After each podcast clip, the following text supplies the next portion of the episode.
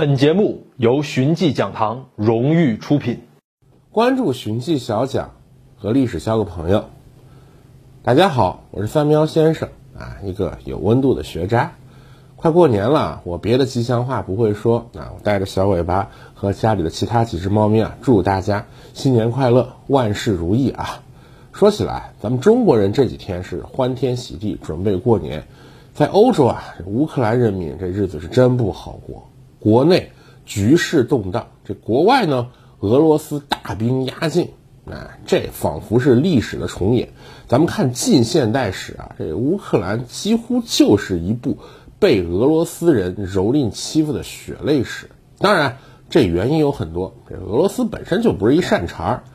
你要再说起来，乌克兰这个国家它的建立，它建立在。对俄罗斯的仇视基础上，这种心态，你加上这么一邻居，这能好吗？对吧？今天啊，咱们就来聊一聊这乌克兰是怎么建立在仇恨俄罗斯的心态基础上的。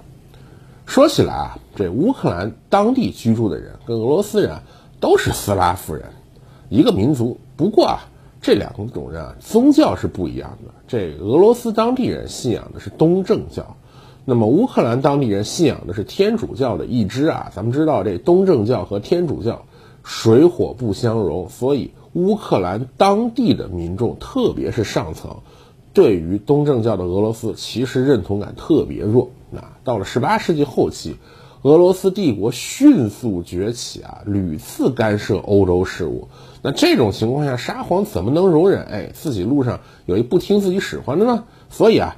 到了一七九五年的时候，沙皇俄国强力在乌克兰推行俄罗斯化政策，具体是什么呢？哎，那天主教想都别想了，当地的土话不准说，全部都说俄语，信东正教啊！而且当时的俄国人还管乌克兰人起了一个名字叫“小罗斯人”啊，字面意思就是充满了侮辱。俗话说啊，这有压迫就有反抗。到那个时候，民族主义在欧洲各地算是到处开花啊！这民族主义说白了就是我跟你不一样，那我当然要建立自己的国家，我不跟你混啊！那乌克兰他当地人，你要说起来跟俄罗斯人啊，我语言也不同，对吧？我宗教也不同，我凭啥跟你混啊？我凭啥受你压迫啊？我不受这个鸟气了，我能不能起来造反啊？但是那俄罗斯实力很强大，那乌克兰只能忍着。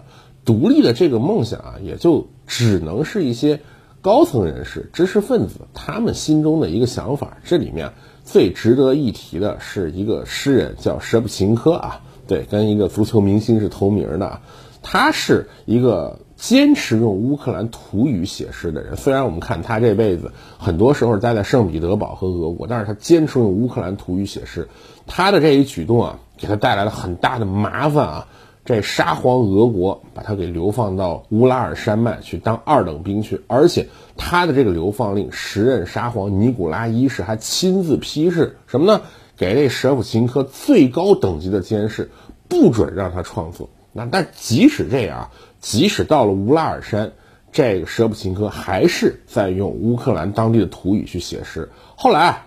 赶上沙皇俄国大赦，他回到了乌克兰，他的这些作品在当地发表，引起了极大的轰动。他呀也被当成是乌克兰的民族英雄，至今纪念，甚至还被称为是乌克兰语之父。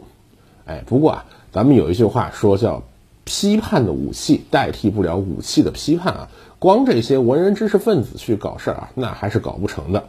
与此同时啊。乌克兰西边的奥匈帝国发生了一些事情啊，对乌克兰今后的命运产生了重大的影响。那咱们知道啊，这奥匈帝国民族组成特别复杂，其中有为数不少的斯拉夫人，他们聚居的地方啊就是现在的乌克兰西部跟波兰东部的一块地方，叫加里西亚。这块地方是当年奥匈帝国最穷、最偏远的一地方，当地的人其实。也对奥匈帝国认同感很弱啊，赶不巧啊，民族主义思潮传到这个地方之后，当地人也说啊，我们要建国，或者我们是斯拉夫人，我们要并入俄国。这奥匈帝国为此是特别头疼，一开始是武力镇压，后来搞怀柔。啊，咱们举个例子啊，我们知道这大诗人普希金，这是俄罗斯人心目当中的偶像英雄。那普希金的第一座雕像啊，既不在莫斯科，也不在圣彼得堡，而就在加利西亚的一个小村子里。可见啊，这奥匈帝国对于加利西亚的怀柔到了什么地步？但是啊，怀柔归怀柔，他们的民族主义还是需要引导的啊。当地不是有一些人说我们要并入俄国吗？哎，这可不行。俄罗斯本来就已经很强大了，你让加利西亚再并入俄国，这他还不是如虎添翼啊？那奥匈帝国岂不危险了？所以啊，奥匈帝国对当地人做这种精神工作，说什么呢？你们是住在奥匈帝国边境的斯拉夫人，你们是独特的斯拉夫人，跟俄罗斯人是不一样的。那住在边境的人啊，有一说法叫乌克兰人，这是近现代史上乌克兰人第一次。出现在历史上啊，有了这个概念啊，对奥匈帝国就对加里西亚的这些民众就反复的去述说，当地人也很容易就接受哦，我是乌克兰人，我不是俄罗斯人，而且不但加里西亚的人这么认为，这个概念传到了周边啊，凡是信仰天主教不信仰东正教的，凡是对沙皇俄国不满的，大家都团结在乌克兰人这个旗号底下。咱们看，这就是当地仇视俄国人的。一个大杂烩，到了一八九零年的时候啊，加里西亚开议会，当地代表就说：“我们是乌克兰人，不是俄罗斯人。”这个是历史上乌克兰人这个名字啊，在政治场合我们说第一次出现。那么到了二十世纪初啊，我们知道德国跟奥匈帝国他们联合起来啊，准备在东线对俄国去进行军事行动，这后来也是导致了第一次世界大战嘛。这德国人一看，哎，这乌克兰人这招牌太好使了，就像咱们刚才说的，一切仇视俄国的元素，我都能给他给放在一块儿啊。德国东线的这参谋长霍夫曼将军说什么？其实乌克兰是我们自己创造的，根本就不是当地人意志的产物。我们为什么要创造乌克兰？就是拿这个去拖垮东线的俄国，让我们能够在对俄国的作战中取得先机。你看。这样，乌克兰的民族主义经过了这么多年的发展，它的本质还是仇视俄国。我们讲民族主义啊，一般来讲，你是植根于热爱土地嘛。你像那个那个肖邦，我热爱华沙，我热爱波兰，我热爱祖国的泥土。你热爱土地这样的民族主义啊，尽管可能有各种各样的挫折，但是至少不至于走得太偏。你比如说爱尔兰，虽然跟英国。有各种各样的磕磕绊绊的，大体还是正常的。但是啊，一个国家的民族主义纯粹建立在对另外一个国家的刻骨仇恨之上，这个民族啊，将来建国了，可能也很容易跑偏。这不，乌克兰就是这样吗？一九一七年俄国革命啊，这乌克兰当地大小的这种民族主义势力啊，如雨后春笋、雨后狗尿苔一样。就这么起来了，像什么乌克兰国啊，什么乌克兰啊人民共和国这样的一些政权，在德国的扶持下都起来了。但是，因为他们并不是热爱本国土地啊，啊，谁都觉得我自己是抗击俄国功劳最大，彼此之间征伐不休。等到了一九一八年德国战败撤出去啊，这些势力也都失去了外部支持。所以后来我们说俄国红军啊，当时不能叫苏联红军，那会儿苏联还没成立啊。俄国红军去打乌克兰的时候，这些当地的势力啊如鸟兽散。直到一九二二年啊，这乌克兰并入这苏联，我们看当地的这乌克兰的这个民族本土势力也就统共存在了四年，乌克兰这个国家当时就在地球上消失了。那俗话说这国破山河在啊。你这国破了，对俄国的仇恨也还在。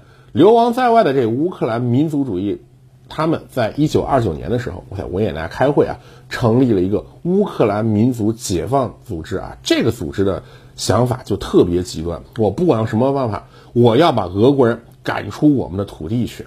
有了这样的想法，这个想法其实在乌克兰当地也特别普遍。那你说俄国啊，苏联啊，斯大林知道这事儿吗？啊，当然知道。所以啊。二十世纪三十年代，斯大林是有计划的去清洗乌克兰人，其中一个很重要的原因就在于乌克兰的这种民族主义思潮。那既然这么都搞了啊，那乌克兰跟俄罗斯的关系就闹得更僵。虽然大家名义上还是苏维埃兄弟。所以，我们看到了二战一爆发啊，这德军入侵苏联，乌克兰老百姓啊，单食虎将迎王师啊，为什么呢？因为要建国啊，那德国人可以帮他们建国。所以，到了二战时候，乌克兰当地也有自己的游击队，他们既打德国人，也打苏联人。你说这图啥？其实就是为了图自己去建国。甚至我们知道，苏联元帅瓦图金到最后其其实就是死在乌克兰民族主义游击队的这手下啊。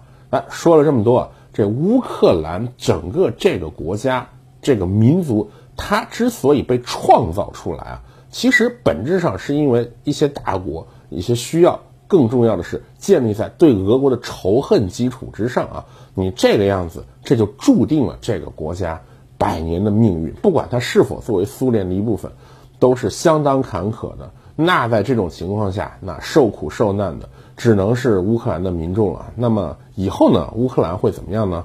这谁也不好说了。那么关于乌克兰建立在仇恨俄国基础上，那这段故事啊，咱们今儿就聊这么多啊。嗯，我是三喵先生，一个有温度的学渣啊。